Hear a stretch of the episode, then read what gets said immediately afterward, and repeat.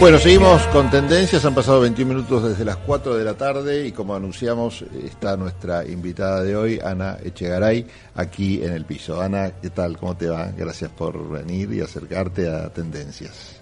Gracias, Pablo, por invitarme. No, un placer, un placer.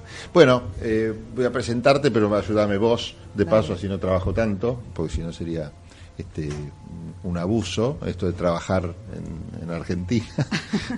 Eh, Ana es miembro de la Fundación ALEM, Fundación del Partido Radical, que está organizando por estos, por estos días un encuentro en Córdoba, tengo entendido, donde se van a juntar los distintos participantes de distintas comisiones, de equipos técnicos, equipos técnicos que lo que hacen es pensar el país, básicamente, ¿no? Como para ponerle en síntesis una, una definición a la tarea que hace la Fundación ALEM. Es una fundación eh, de pensamiento, conformada, como su nombre lo indica, o debemos suponer, de, origen radical, que también congrega a otras fundaciones del partido que aportan también sus ideas y sus, y sus personas.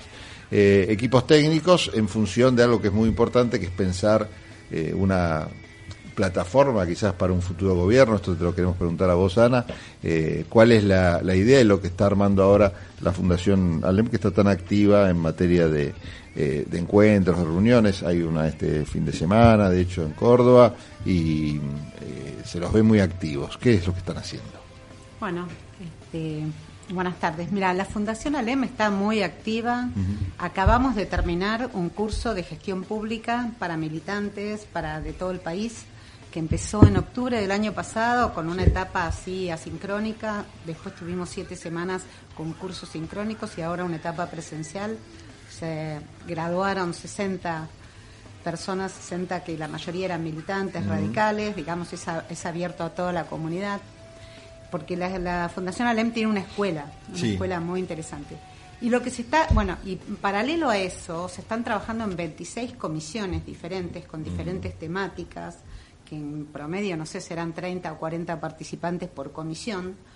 Y todo ese trabajo que se viene haciendo hace más de un año se va a presentar en el Congreso Programático del 19 y 20 en la ciudad de Córdoba, que todo el mundo está invitado porque la idea es discutir abiertamente cuáles son los pensamientos, las propuestas y las iniciativas que tienen los diferentes equipos de la Fundación ALEM.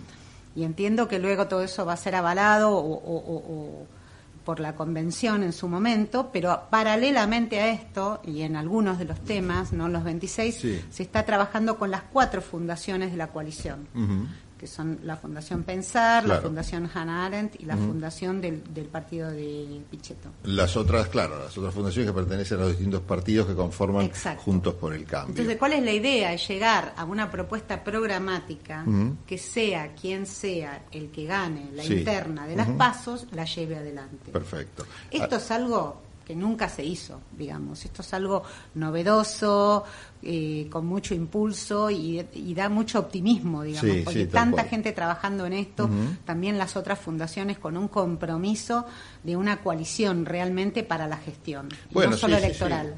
Que es interesante esto porque justamente quien llegue al gobierno, y esto lo hablamos alguna vez también con Agustín Campero, que quien llegue al gobierno va a necesitar de esos, de esos insumos, de conocimiento, y a la vez es a veces resulta difícil si no existe este tipo de, acuerdo previo de hacia dónde se va cuando son gobiernos de coaliciones si bien cualquier gobierno por, eh, por, más que parezca que no es de coalición, tiene sus internas y sus líneas más de derecha y de izquierda, pero en este caso más aún, se profundizan aún más esas diferencias, si llegas con un plan común, bueno, como que por lo menos es un paso que te ahorras de agarrarte de los pelos ya Seguro, y además en el gobierno, ¿no? Es no solo el resultado del plan, sino el proceso de conocerse los equipos, de trabajar en común, de la empatía, de saber quién es quién. Sí, verse la cara ya es un tema. sí, digamos, cómo llegas, a veces no llegas a tantos acuerdos con detalle, pero sí llegas a ciertos consensos, consensos generales.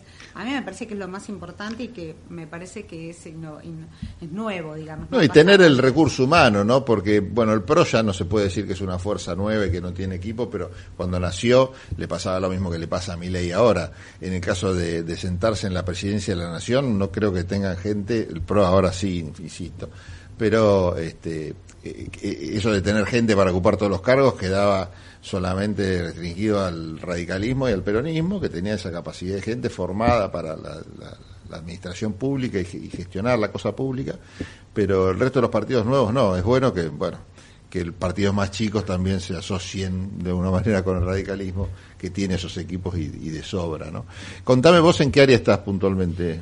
Mira, yo soy economista y estoy en varias áreas, porque en realidad eh, mi, mi, perfil es más de evaluación de proyectos, de planeamiento, de desarrollo. Entonces, bueno, estoy en la Comisión de Economía, estoy en la Comisión de Políticas Sociales. Yo he trabajado mucho en temas ah, de gestión, digamos.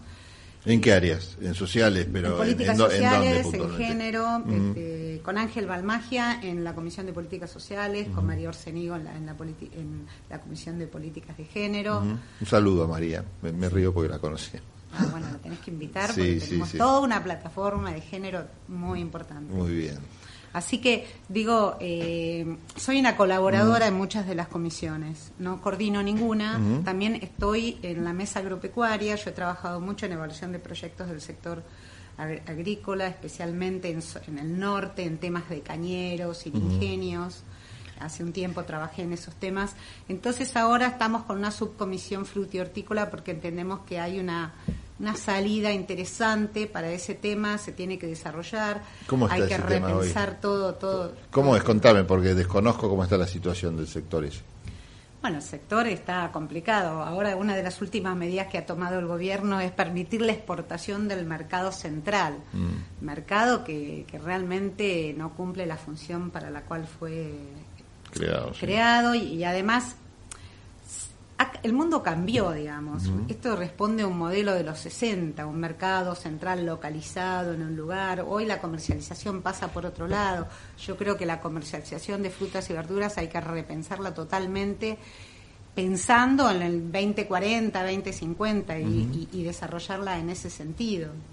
¿Y cómo te imaginas ese proceso, digamos, de esta situación prehistórica que está hoy eh, dominando esa realidad, ese mercado, hacia otro, otro formato. Porque digo, ah, también hay intereses también en todo eso, ¿no? De sindicales, como todo, sectoriales. Como todo, en todo el tema de la economía argentina y en todo lo que es un plan de desarrollo, hay muchos intereses y grupos que tienen privilegios en la Argentina, tanto en el mercado central como en, otras áreas donde toques, donde sí, toques. y la verdad mm. es que la nueva gestión tiene que tener un plan, seguir adelante y realmente ser capaz de poder sortear esos intereses. Con cierta transición obviamente no se puede ir contra todo. Sí sí obvio. Pero hay que tener un, un, plan porque intereses acá en la Argentina es realmente lo que hay que de alguna manera entorpece el desarrollo y el crecimiento. Sí sí tal cual. En, estabas en me contaste que recién que estabas en el área social y te voy a preguntar después de la tanda eh, puntualmente qué se hace con varios temas que tienen que ver con lo social, ¿no? Y que hay que ordenar de alguna manera, me parece. Es más, coinciden hasta los, no los beneficiarios, pero sí quienes eh, coordinan a estos planes sociales, que lo ideal sería que se terminen o que se ordenen eh, y que es una algo transitorio que en realidad parece que ha venido para quedarse. Estamos hablando de los planes sociales, de los planes de ayuda, de tantos planes que hay que tanto bien le hacen a la gente y que de alguna manera explican por qué con semejante situación económica, que por donde la mires está mal, todavía no ha salido la gente a la calle a incendiar absolutamente todo, ¿no? Porque de alguna forma tienen estos estos planes que los contienen, por decir así. Son planes de contención, Exactamente. Así que Ana, nos contás en un ratito cuál es tu idea al respecto. Nosotros seguimos en tendencias, cuatro y media, vamos a una tanda y enseguida volvemos.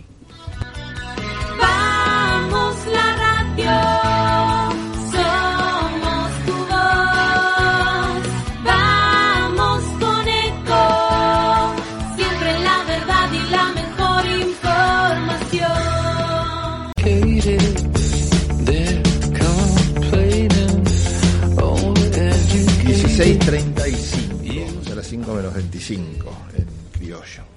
Seguimos en tendencias y Ana Chegaray nos está acompañando hoy, quien es parte de los equipos técnicos de la Fundación ALEM, entre otras cosas, Ana también, pues es economista, bueno, con una amplia trayectoria en el sector público y privado. Y nos estás ayudando a, a saber qué hace la Fundación y quedó pendiente una pregunta del bloque anterior que tiene que ver con lo social. Eh, hablábamos de esto, de la existencia de una realidad económica que realmente hace que los planes sociales, que muchas veces son tan criticados, en realidad todo el mundo termina reconociendo que son una herramienta necesaria para que eh, la gente que está peor eh, pueda sobrepasar esta situación tan particularmente mala de la economía. Eh, y a la vez, hasta los mismos, no los beneficiarios, pero quienes trabajan políticamente con los beneficiarios, organizaciones sociales que administran los planes de alguna manera, terminan sí reconociendo que lo ideal sería que no existieran los planes, ¿no? En un discurso que parecía lejano a sus, eh, que parece lejano a sus intereses y, a, y al origen también de, las mismas organizaciones. Bueno, ellas también están reconociendo que hay planes cruzados, que se están en algunos casos hasta administrando mal y que, que lo ideal sería que no estuvieran. ¿Cómo ves el tema vos y cómo se arregla? Si tiene arreglo. Soy mandrake. Con magia. No, digo, a ver, eh, la política social que tenemos hoy es una política social que se diseñó en una etapa de crisis para contener la situación. Y vos esa política social no la puedes mantener por tanto tiempo, es decir, no puedes contener a toda esta gente por tanto tiempo. Por lo menos deberías cambiar y ser mucho más inteligente y una política mucho más integral, que, de, alguna manera esas personas las convierta en ciudadanos, que puedan potenciar crearle eh, em, empleabilidad, capacidades para que puedan insertarse al sector a, trabajar, pero también que esas personas puedan desarrollarse y ser libres de elegir y potenciarse y, realmente desarrollar todo su potencial. Pero más allá de, los planes, los planes también, por otra, otro lado, vos tenés que tener una economía fuerte que pueda incluir a todas estas personas en el trabajo. Entonces, vos tenés que tener un, un, plan de alguna manera, se llamara plan potenciar o se llamara otra cosa, pero vos tenés que ver esta transición que existe entre que la gente no tiene las capacidades o se tiene que formar o y por otro lado el mercado de trabajo no los incluye. Sí, no los incluye no porque el mercado sea malo, sino porque realmente por ahí no los necesita, porque no están aptos. Cuando hablamos al principio, eh, o no sé si lo hablamos al aire o fuera del aire, de la necesidad de, crear planes integrales, no estoy hablando de planes sociales, sino planes de, desarrollo integral, eh, es esto, ¿no? De incluir las distintas áreas, de ver cómo están relacionadas, porque si no, se trabaja en compartimentos estancos diciendo, bueno, veamos el tema social, hablemos de los planes y no veamos un montón de otras cosas que tienen que ver, por ejemplo, con la educación. Esa gente que está sin capacidad para trabajar o, no es interesante para el mercado es porque no tiene una capacitación y ahí, bueno, se mete el tema de la educación, no solo la, profesional, sino de, tenés que empezar a hablar desde jardín de infantes y por qué llegan como llegan los chicos al jardín y hablas terminas hablando de, alimentación de las madres, en fin, salud. No, no, sí, no parás. Eh, eh, digamos, por ejemplo, la, gente que está bajo los planes, estos planes potenciar, por ejemplo, es, están privilegiados con respecto a 7 millones que están en un sector informal, porque encima reciben una contención. Y esa población de informales no es todo lo mismo. Tenés los, los, los jóvenes que está hasta los 30 años, que de alguna manera podrías tener políticas específicas para ellos, para ver que terminan la escuela, de qué manera eh, eh, eh, adquieren capacidades. Después tenés, qué sé yo, de 30 a 60 años otra realidad, que ahí tenés una mezcla de gente con diferentes situaciones. Y después tenés gente que tiene más de 60, que tendrías que ver. O sea, las soluciones no pueden ser iguales para todos. y en este caso, acá venimos hace muchos años como teniendo las mismas propuestas para todos, sin importar si son de qué territorio, si son de grupos originarios, si son mujeres, hombres, qué edad tienen. Digamos, las políticas sociales tienen que ser mucho más inteligentes y mucho más asertivas con respecto a los grupos que trabajan.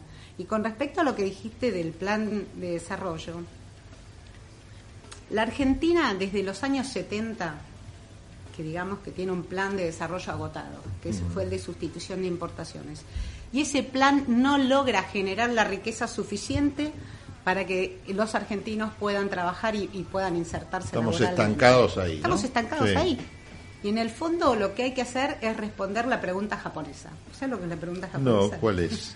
la pregunta japonesa cuenta Heyman, que estaba en CEPAL en los años 80, y que dice que fue un grupo de japoneses a preguntarle cómo era la política de crecimiento, la estrategia de crecimiento de la Argentina y entonces él contaban del plan de estabilización y que se van a crear nuevas oportunidades y que a partir de eso se iba a potenciar las actividades. Y le dice, pero no, pero yo quiero saber, los argentinos, ¿qué van a producir para venderle al mundo y poder tener ingresos? ¿Qué van a producir para crecer? Esa es la pregunta japonesa que nos tenemos que hacer. ¿Qué es lo que vamos a producir para venderle al mundo? Bueno, algunos países las respondieron y le fue bastante bien, ¿no? Sí, por ejemplo, mira Uruguay, que tiene forestal. Bueno, digo, hablando acá. Sí, sí, acá nomás. Se dedicó hace 40 años al tema forestal y ahora está con la pastera, qué sé yo.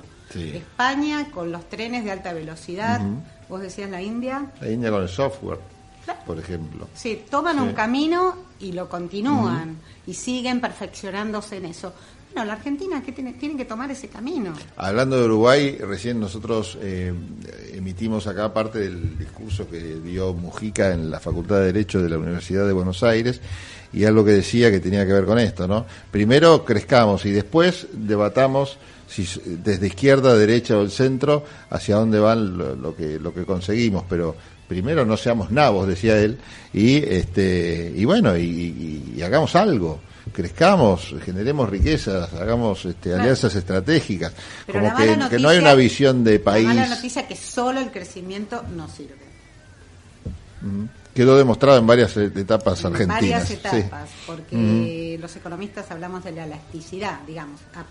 crece el PBI, pero no se crean los empleos necesarios para toda la gente que necesita trabajo. Bueno, ahí está la diferencia entre el tecnócrata y el político, ¿no? Que el segundo ve esas cosas también. Por eso, la gente, la gente tiene que trabajar, se tienen que generar empresas. Por ejemplo, el otro día estábamos leyendo de que en el 2021 Estados Unidos generó 5 millones de empresas nuevas. Ahora vos sos economista, vos pensás que, por ejemplo, el, el actual gobierno perdón que te saque de tema, por ahí no, no, no querés responderme y está todo bien. Pero mm, que no saben estas cosas, que no tienen eh, interés en, esto, ¿qué, mejor le vendría, eh, no sé, tener políticas en este sentido y, lograr, bueno, de esos frutos que pueden después capitalizar políticamente? ¿Qué es lo que le pasa, no a este gobierno, en general, porque convengamos que desde el 83, sacando el gobierno de Alfonsín, que tenía una idea de país, por lo menos, eh, después de eso no, no, no hubo más eh, como, como, líneas ¿no? De, de, gestión, de gobierno, hacia dónde vamos, no había planificación. bueno, por de pronto, eh, este plan de desarrollo que yo digo, decidir para dónde vamos y también esto tiene que ir con una apertura al mundo. Es una apertura racional, gradual al mundo. ¿Y qué les ha pasado a los gobiernos este, no, lo que, nos han gobernado? Los se han cerrado al mundo, entienden que nosotros tenemos que vivir con lo nuestro y si nos sobra algo venderlo. Bueno, el menemismo y el PRO hicieron de sus gobiernos algo eh, lo contrario y sin embargo muy bien no nos fue. Sí, no, no nos fue, no nos fue tan bien. Pero bueno, también hay que hacer las reformas estructurales necesarias. Por ejemplo, eh, está demostrado que las pymes, y te lo habrá dicho Barreiro que vino, las pymes son las que eh, las que pueden generar la mayor cantidad de empleo. Sí, está demostrado las, eso, claro. Las micro, la más rápida. Las más rápidas, pero las empresas grandes no, porque se van automatizando, se van a ir robotizando de última. Entonces, las que pueden generar mayor eh, empleo son esas. Y para esas tenés que facilitarle todos los impuestos, facilitar las cuestiones laborales, tenés que generar un régimen especial. Porque tampoco quieren crecer como empresas, no quieren crecer porque tienen que pagar impuestos. O sea, entonces, si no crecen, y los, el 70 y pico, no sé, 76% de, todo de todos los empleos se da en las microempresas. Sí, no, aparte de la rapidez con la que genera empleo, el impacto rápido, porque... Y en todas partes del mundo está Recalientan la economía, sí, inmediatamente. Sí, Cada una, si tuviera mejores condiciones, hoy una persona más tomaría. ¿Cuántas hay? Digamos, habría que ver ese número, pero digo, o sea, eso generaría trabajo, pero trabajo que tenga beneficios sociales, formales, o sea, si tenemos empresas informales, tenemos trabajadores informales también. Entonces eso va de la mano. ¿Cuáles serían los ejes de un plan de desarrollo de, esta naturaleza que te imaginas? Los ejes bueno, primero, o sea, primero hay que hacer un plan de estabilización que, tiene que estar acompañado de una reforma estructural de muchos temas que de alguna manera den los incentivos para el crecimiento. Es decir, esa reforma estructural, laboral, fiscal tiene que generar nuevos incentivos, no desincentivos como tenemos hasta ahora.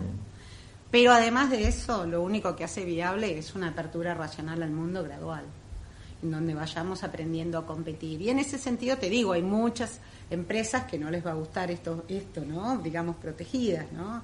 Que vienen siendo protegidas en el mundo de los modelos anteriores, ¿no? De sustitución de importaciones y esas. Entonces tenemos que enfrentarnos a esta realidad.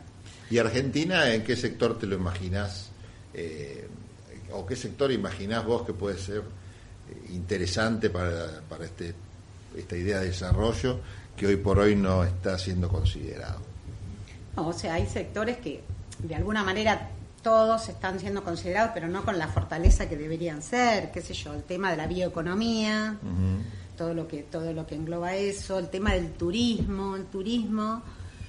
El otro día eh, comentaban de que si duplicás el turismo que tenemos hoy con simples medidas, estaríamos en un cuarto del turismo que tiene España. Equivalente. O sea, el turismo es un potencial muy importante. Bueno, eh, ahí tenés que hablar también de, de todo lo que es infraestructura, ¿no? Eh, rutas en condiciones como para que se accedan a distintos destinos turísticos. Sudáfrica, por ejemplo, es un país este, pobre, eh, muy pobre, en algunas zonas eh, patéticamente pobre. Tiene, sin embargo, muy desarrollada la industria del turismo, porque hace años que tienen como política de Estado tener una infraestructura que sea muy este, amable para con el turista en función de eso no es tan pobre como, podría llegar a ser, ¿no? Este, y realmente uno si visita el país te das cuenta que está armado para el turista, es una especie de, Disneylandia en, un país. Eh, claro, uno de los que llaman los impulsores o drivers de la economía es la infraestructura. Claro. Y en la infraestructura tenés la conectividad, la infraestructura digital. Corea, digamos, todo fue digital, digamos. la infraestructura digital que pusieron eso hizo crecer el país muchísimo. Claro, son inversiones importantes, es cierto, pero bueno, una decisión estratégica que te, que te guía hasta hacia. Sí, el tema que tenemos aquí, que, que por eso yo digo, hablo del plan de desarrollo y a veces tenemos que aprender a priorizar, tenemos que hacer un plan y mm. priorizar. Un plan implica priorizar y eso nos cuesta, nos cuesta decir, porque siempre parece, el otro dice, ah, entonces no me priorizan a mí y entonces vienen los... los sí, las demandas son demandas infinitas. claro. Pero en ese sentido hay que hacer una apuesta, digamos, hay que tener la valentía. ¿Y dónde ves que hay que apostar? ¿Dónde hay que poner la ficha? ¿Rojo, negro? ¿Dónde pondrías vos la ficha? ¿En infraestructura? No, no, en general. ah, no, hay lugares que bueno, sí, bueno, otros que por ahí... Yo creo que... No, yo creo que, que la economía del conocimiento, yo creo mm. que tenemos mucho potencial con la economía del conocimiento minería sustentable, le pongo el adjetivo. ¿Qué quiere decir economía del conocimiento? Economía del conocimiento quiere decir todo, todo lo que es la digitalización, el mundo digital, los desarrollos, el software, la digitalización de la industria. La industria hoy en día, a través de la tecnología, debería encontrar nuevos modelos de negocio, digamos, porque está cambiando todo. Digamos, yo, yo pondría, si me dijeras una cosa, conectividad y eh, economía del conocimiento primera, sí, pero así como una cosa transversal fuertemente para toda la economía. Porque por el efecto que tiene. Por el efecto que tiene y porque creo que tenemos mucho potencial también los argentinos, lo estamos demostrando. Hay un montón de argentinos que trabajan independientemente y trabajan para afuera. Hay mucha creatividad también hay mucha gente formada y que, y que, y que me parece que, puede ser. Y ahí cuando hablamos de transversalidades de áreas, no podemos dejar de incluir en eso todo lo que tiene que ver con la educación. La educación, todo, hasta el mismo, el mismo campo tiene todo, en el, en el campo, toda la inclusión de las nuevas tecnologías digitales ha permitido rendimientos muchos mejores y mucho más control de la producción y de la gestión y del transporte, digamos. O sea, todo eso llevado a todas las actividades, ¿no? Hay que hacer toda una transformación, ¿no? Digital, tanto de las personas como de las empresas. ¿Y eso por qué crees que no se lleva adelante? Porque quizás no tiene un impacto tan inmediato como, no sé, un plan social que vos ves la plata a fin de mes depositada en tu cuenta. ¿Por qué, ¿Por qué pensás que, que es un tema postergado o no desarrollado a pleno? No tengo respuesta, no lo sé. que lo expliquen quienes que otro, claro. Sí, que lo explique este gobierno. El gobierno de Cambiemos hizo mucho por, por, por la fibra óptica, por llevar la conectividad y la última milla, se trabajó qué sé yo, me hubiera gustado mucho más siempre, o yo soy ambiciosa en ese tema, pero me parece que también hay que hay que hablar de la de la brecha digital de la gente, porque hoy en Claro. día hablando sí, hoy de la gente ine- inequitativo eso. no, no, claro. no, si vos no sabés manejarte, vos no puedes acceder a los servicios públicos normales, No es decir, no puedes puede. anotar a tu hijo en la escuela. Empezá por ahí. Por Empezá por ahí, quieras, digo, o sea, en todos los niveles. No puedes sacar un turno No para puedes el sacar un médico. turno para el médico, no Sí. puedes acceder ni a educación, ni salud, ni nada. Entonces, me parece que no solo hay que trabajar en la conectividad general, en, en el acceso a los, a los equipos, pero también en el acceso a las habilidades digitales Sí, sí, sí. que me parece para mí es clave. Porque si no, no, no podés pensar en... Tenemos que pensar en las personas integralmente. Nosotros acá también nos confundimos porque como medimos pobreza por ingresos, en, un, en una economía inflacionaria, es decir, que te cambia todos Sí, los los días. parámetros todos los días. Entonces, qué sé yo, por ahí un mes sos pobre y al mes siguiente no lo sos, digamos, porque te cambió el número y tuviste un peso, te ajustaron el, el salario antes o sí, después. sí. Pasas de pobre indigente, Digamos, pero nosotros tenemos que volver a medir y a, y a gestionar también las carencias de la gente y ver la situación. Y en esas carencias me parece que entra la conectividad y lo digital, me parece como un tema importante para poder este, que la gente tenga acceso, tenga igualdad de oportunidades y pueda, pueda ser un ciudadano cualquiera, sea donde, donde crece, donde nace, ¿no? Cuando converso con un radical, siempre le pregunto, y te lo pregunto a vos también, en tu condición de, eh, de radical, ¿Vos, vos militás acá en la ciudad de Buenos Aires? Sí. ¿En- ¿De qué comuna sos? Comuna 11. De la 11. Bueno, entonces como militante de la comuna 11, ¿cómo ves al partido? ¿Lo ves mejor parado que, por ejemplo, cuando Macri era gobierno? Porque ahí el partido estaba bastante, por lo menos en silencio, para ser generoso, ¿no? Bastante calladito. ¿Cómo lo ves hoy parado a la No, UCR? no, el partido está, eh, la verdad, trabajando muchísimo, ayudó muchísimo este, que se revitalizara la Fundación Alem, que justo coincidió, porque eso fue un año antes o dos años antes de la pandemia. Mm. Durante la pandemia, el trabajo que se hizo en conjunto a través de las redes y de Zoom y reuniones revitalizó a todo el radicalismo y se llega a todos los rincones. Yo lo veo muy revi- revitalizado en todas las comunas y a nivel nacional también. Sigue presente el partido, como se dice, bueno, que en cada, así como hay una parroquia en cada pueblo, hay un comité en cada pueblo, ¿es- eso lo sí, lo- sigue lo notás? presente, digamos. Presente, Sí, yo de hecho hoy a la tarde tengo una reunión ahí de comité. Más allá de Capital, que siempre fue Sí, así, sí, fue filo radical. No, no, no, sigue en presente el, partido y en esto que te comenté al inicio, que estamos haciendo estos cursos de gestión pública. El interior está en presente. el interior está muy presente. Es más, hoy hablaba con Ángel y me decía, vamos a tener que replicar estos cursos ya por zonas, porque esto lo hicimos, fue la primera experiencia, la experiencia piloto, entonces ya estamos generando, que pensamos que vamos a generarlo en el NOA, en el NEA, en el sur, en el Cuyo, en diferentes zonas, para trabajar con la militancia más cerca. Claro, aparte es un país tan amplio, con realidades tan Claro. distintas, que se justifica sí, también estos nodos. Sí, sí, sí, sí.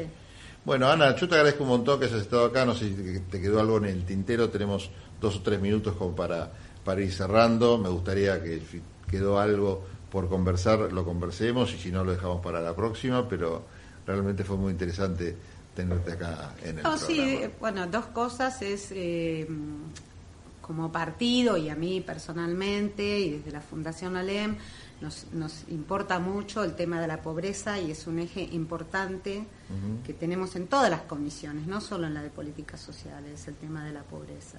Además, la pobreza es, es persistente, hace 35 años que tenemos en promedio un 36% de pobres y nunca bajó de 25%. sí. O sea, es algo que nos No, tiene no, nos duele, sí, nos tiene que doler y tenemos que ver. Y me parece que eso va también atado a la economía y al modelo de desarrollo. Yo creo que todo va junto, es integral.